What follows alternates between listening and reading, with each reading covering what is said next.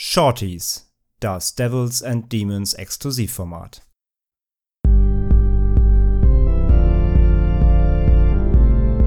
They're coming to get you, Barbara. They're coming for you.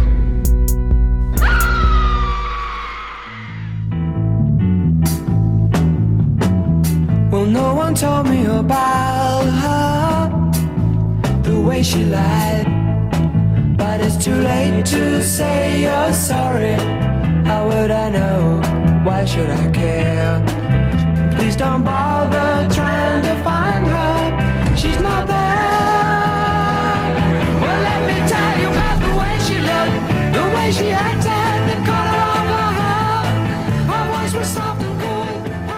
Moin Moin und herzlich willkommen zu einem weiteren Shorty von Devils and Demons exklusiv bei Steady für euch Supporterinnen und Supporter. Ich bin Chris und bei mir ist André. Moin.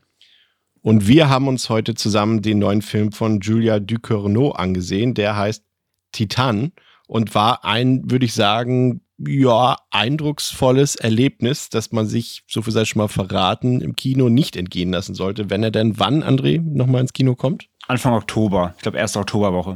Ja, sollte auf jeden Fall äh, drin sein für euch. Also wenn ihr ihn sehen wollt, dann bitte unbedingt im Kino. Es ist auf jeden Fall ein ziemliches Erlebnis gewesen. Wir haben uns so beide so ein bisschen darauf verständigt, dass man sagen kann, dass das ein sehr guter Film ist, aber gleichzeitig ein Film, der vermutlich nicht ein Lieblingsfilm von uns werden wird. Das ist eher so ein Film, den guckt man vielleicht einmal, würde ich mal grob behaupten, es sei denn, man hat da, also gut, man kann ihn auch öfter gucken. Also der hat ja durchaus interessante Sachen, sowohl inszenatorisch als auch inhaltlich. Aber ich glaube, das ist so ein Film, das ist ein einmaliges Erlebnis gewesen. Und ich glaube, so werde ich den in Erinnerung behalten. Wie sieht es da bei dir aus? Du kannst auch gerne nochmal grob zusammenfassen, worum es geht. Ist auch wieder so ein Film, wie wir ihn letztens bei Malignant hatten, über den man eigentlich nichts wissen sollte. Das klingt immer ein bisschen fies, wenn man das sagt, aber das ist wirklich ein Film, über den man nichts vorher wissen sollte. Ja, und vor allem bei Titan kommt noch dazu, dass man kann ihn schwer beschreiben. Also nicht nur, dass man nichts wissen sollte, er ist halt schwer in Worte zu fassen, weil er sehr viele Ebenen hat und weil er sehr viele, er hat quasi auch ein fast eine 180-Grad-Wendung mitten im Film. Also er macht da sehr viele verschiedene, äh, sowohl stilistische als auch im Genre Sprünge. Aber so ganz grob zusammengefasst, und das ist so quasi die offizielle Beschreibung, kann man sagen. Es geht um äh, ein junges Mädchen, das als Kind ähm, einen Autounfall hat. Also der Vater hat einen Autounfall, das Mädchen hat eine Kopfverletzung und kriegt eine Metallplatte in den Kopf eingesetzt. Und man lernt halt schon grob, dass sie ein scheinbar ja, dysfunktionales Elternhaus hat, da, da liegt was im Argen. Und dann macht das Ganze tatsächlich auch schon im Grunde einen Sprung in ihr äh, ja, spätes, spätes Teenageralter, junge Frau. Und man erlebt dann ihren Weg. Und das ist eigentlich schon alles, was man sagen sollte, weil wirklich alles weitere ist schon im Grunde ähm, ein Spoiler. Und es ist ein Film, der mehr wirkt als als ihn zu beschreiben zu können. Also es ist auch ein Film, den man schwer empfehlen kann, weil man muss halt ganz klar, man muss eine Arthouse-Ader haben, man muss eben Bock haben auf anspruchsvolles Kino. Gleichzeitig ist er aber natürlich ein Genrefilm. Also wer eben von Julia Ducournau Raw gesehen hat, der weiß ungefähr so ein bisschen, wo es hingeht, weil auch Raw hatte zwar eine, einen roten Faden, aber hat ja auch sehr viele Ausreißer gemacht. Und bei Titan könnt ihr euch das so vorstellen, nur mit 14 Ausreißern statt einem. Und äh, es ist halt ein Film, der hat Messages, die sind gar nicht mal so versteckt. Also da haben wir, waren wir uns schon einig, was da drin steckt. Also manche davon sind sogar fast ein bisschen plakativ, wenn man genau darüber nachdenkt. Der Film wirkt nur erstmal beim Schauen sehr erschlagend, weil er so viel aufmacht. Und man denkt manchmal so ein bisschen, hä, was ist das denn jetzt alles? Wenn man aber dann mal kurz drüber nachdenkt, das mal dreimal sacken lässt und dann nochmal die Zusammenhänge ein bisschen sich erörtert, dann kommt man schnell auf die wichtigen Punkte, die äh, die Regisseurin uns hier vermitteln will. Vor allem würde ich sagen, so schwer der Inhalt zu beschreiben ist, so schwer ist auch die emotionale Situation zu beschreiben, in der ich mich im Kinosaal äh, befunden habe. Es gibt so Momente, die sind wirklich lustig. Also da muss man auch wirklich, ich sag mal, in einem vollen Kinosaal, dürft, glaube ich, dürfte es dort Gelächter es geben. wurde geschmunzelt und das passiert sowieso auf Presseverführungen, also muss man generell wissen, wir waren in der Presseverführung wieder, wie auch schon bei Malignant und ähm, bei Presseverführungen ist es halt so, dass selten Emotionen gezeigt werden. Und hier wurde hin und wieder gelacht. Das fand ich schon überraschend. Das stimmt. Und aber zwischen dem Lachen gab es vor allem, also gut, das Lachen war eher die Ausnahme. Es ist schon ein sehr deprimierender Film, würde ja. ich sagen. Also der einen auch wirklich an einem, wenn man einen schlechten Tag hat, dann nimmt er einen richtig mit im negativen Sinne, aber er nimmt einen auch so mit. Er ist sehr intensiv. Ich glaube, darauf können wir uns auch einigen auf das Wort. Ähm, eine sehr eindringliche Erfahrung. Und ja, ich glaube auch, äh, wovon der Film profitiert. Ich, ich weiß ja nicht genau, ich habe äh, Promising Young Woman nicht gesehen.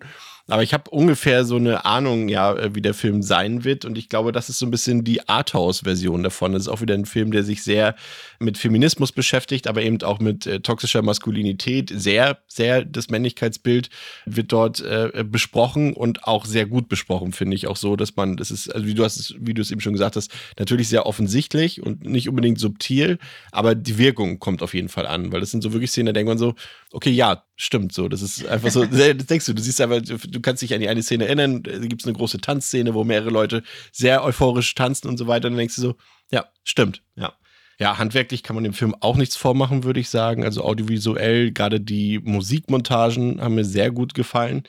Und auch vor allem die schauspielerischen Leistungen. Also Vincent Lindon, also der männliche Hauptdarsteller, und Agathe Roussel, muss ich sagen, haben mich beeindruckt von ihrer Leistung. Das sind keine leichten Rollen, ganz im Gegenteil. Und die haben sie mit Bravour ausgefüllt. Agathe Roussel ist ja auch noch eher unerfahren, zumindest was Spielfilme angeht. Hat mich begeistert.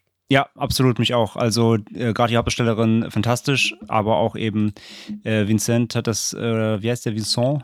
Ja, ja ha, äh, hat das fantastisch gemacht, äh, gerade auch eben wegen der Körperlichkeit. Also der Film spielt sehr viel mit äh, Körperlichkeit, es ist sehr viel Nacktheit drin, das musst du ja auch einfach spielen können. Dazu kommt auch so ein leichter, ich möchte es nicht Body Horror nennen, aber es ist eben Body Transformation drin. Und das ist schon alles sehr, sehr, es ist explizit, teilweise vielleicht sogar fast ein bisschen unangenehm manchmal. Und weil du ja eben Promising a Woman erwähnt hast, den habe ich ja gesehen ja, man kann es, also man könnte fast so, es ist schwer, den Film zu vergleichen, weil das ist wird ihm auch nicht gerecht, weil er hat schon eine sehr eigene Handschrift. Aber man könnte ihn so ein bisschen als Mischung aus Crash und Promising a Woman äh, bezeichnen, also Cronenbergs Crash. Da steckt halt viel Körperlichkeit drin, körperliche Abstraktion. Und ich habe sogar gelesen, dass, oder wir haben gelesen, auch, dass er mit Tetsu the Iron Man verglichen wird.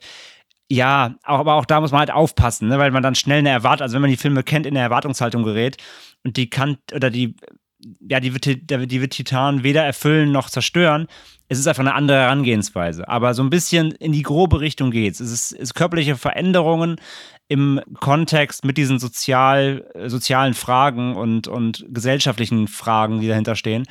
Das ist so ein bisschen dieser Einklang, den der Film versucht. Und es wirkt, wie gesagt, beim Schauen, finde ich, abstrakter, als wenn du, wenn der Film beendet ist. Also wenn du den Film danach Revue passieren lässt im Kopf, macht er dann mehr Sinn, als während des Guckens. Ich finde, der Film überhäuft dich während des Schauens schon sehr mit Eindrücken. Und du bist erst so ein bisschen, glaube ich, ein bisschen off so. Also mir ging es so, ich musste erstmal einordnen und dachte erst, der verliert mich irgendwann.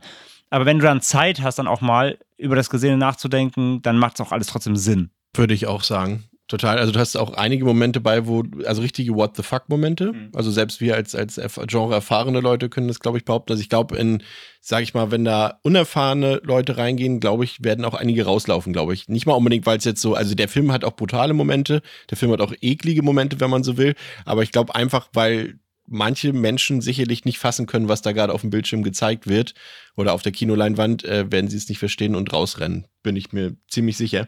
Aber ansonsten muss man sagen, das klingt jetzt auch alles so ein bisschen so, als wäre das wirklich ein rein de deprimierender Film, aber er hat auch sehr viele schöne Momente irgendwie, weil er ja auch zwischenmenschlich auch schöne Botschaften im Endeffekt auch enthält.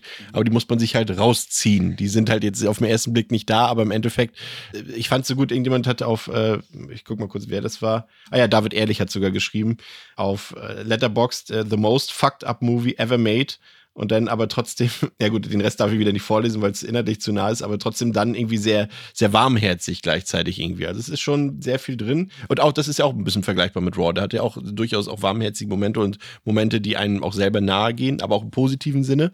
Und da würde ich auch sagen. Aber wir wollen gar nicht zu viel verraten. Ich äh, gebe dem Film zarte vier von fünf. Aber du hast es vorhin schon so schön gesagt, aber eine richtige Empfehlung kann ich nicht aussprechen, zumindest nicht für jedermann oder jeder Frau oder es ist schwierig. Also Lieblingsfilm nicht, aber äh, wenn ich versuche, was ja unmöglich ist, aber möglichst objektiv zu sein, ist das ein sehr guter Film. Aber ich kann nicht sagen, dass ich Spaß hatte. Ich kann auch nicht sagen, dass ich unterhalten wurde und ich kann Spaß und Unterhaltung bei solchen Filmen durchaus empfinden. Aber das hat der Film nicht geboten. Aber er ist sehr eindringlich und er wirkt auch nach. Also ich glaube, äh, waren jetzt in letzter Zeit nicht so viele Filme, über die wir so lange danach noch diskutiert haben, würde ich sagen. Was sagst du? Ja, geht mir ähnlich. Also ich habe es ja vorhin so ausgedrückt, ich gebe ihm bei Letterbox vier Sterne, aber kein Herz. und äh, weil Herzfilme sind für mich halt Filme, die kann ich immer wieder gucken. Die haben ja, wie du gerade sagst, Spaß bereitet, bei denen hatte ich mich, hatte ich Entertainment-Faktor. Und das bietet Titan halt nicht, weil dafür ist er dann doch zu schwer und zu, zu abstrakt und zu schwer greifbar, zumindest im Moment des Schauens. Und meiner Meinung nach hat er halt eben diesen, diesen Wieder, Wiederschaufaktor nicht so hoch ich glaube, einmal will ich ihn noch sehen nochmal, um dann trotzdem auch gerade die erste Hälfte nochmal einordnen zu können, dann nach der zweiten Hälfte, damit man vielleicht nochmal die, die, eben die, die Connections nochmal besser greifen kann, weil ich da also ein, zwei Sachen habe, wo ich gesagt hätte, die hätte man auch weglassen können oder anders erzählen. Der Film hätte genauso gut funktioniert. Aber letztendlich komme ich trotzdem aus dem Kino und war geflasht, weil einfach die Regie so gut ist. Und ich sag mal so, wer Raw wirklich mochte von ihr, der sollte Titan auf jeden Fall gucken, weil die Handschrift von ihr ist auf jeden Fall hier wieder drin. Nur ist Titan noch mal deutlich abstrakter als Raw insgesamt. Und von daher, also Menschen mit Arthouse, Ader, wie gesagt, die sich auf sowas einlassen können und auch einen Film genießen können, der so ein bisschen kryptisch ist, wie Chris sagt, eklig, teilweise, also ich habe teilweise schon Szenen gehabt, wo ich so ein bisschen auf dem Sitz zusammengezogen, also nicht gezuckt, sondern so, ne, ich muss ein bisschen zusammenziehen. Und das liegt nicht daran, dass sie irgendwie außerordentlich brutal waren oder so, aber sie waren unangenehm einfach. Der Film hat ein paar unangenehme Momente und die sehr nachfühlbar sind. Und das ist so, das ist das, was sie macht. Sie macht sehr intensives Körperkino. Und wer da Bock drauf hat, der sollte da echt im Oktober ins Kino gehen. Das ist auch wieder so ein Film, den man eigentlich eher nicht im Kino sieht. Haben wir jetzt auch schon gesehen, hier Koch Media hatten sich eben jetzt auch geschnappt, die bringen den. Also er wird sicherlich auch dann irgendwann ins Heimkino kommen, bestimmt auch im Mediabook äh, mit sehr großer Sicherheit. Und, aber dann wisst ihr ungefähr Bescheid, in welche Richtung ihr denken müsst. Und wenn euch sowas zusagt, dann könnt ihr Titan gerne eine Chance geben. Das war unser Kurzreview zu Titan. Anfang Oktober im Kino. Wir bedanken uns bei euch allen für euren Support hier bei Steady. Und ja, dann hören wir uns bei der nächsten Folge Shorties oder natürlich auf dem Hauptkanal, gerade das Resident Evil gedroppt. Nächste Woche geht es weiter mit Spiral. Ihr kennt das Programm. Und dann äh, hören wir uns in euren Gehörgängen. Bis dann.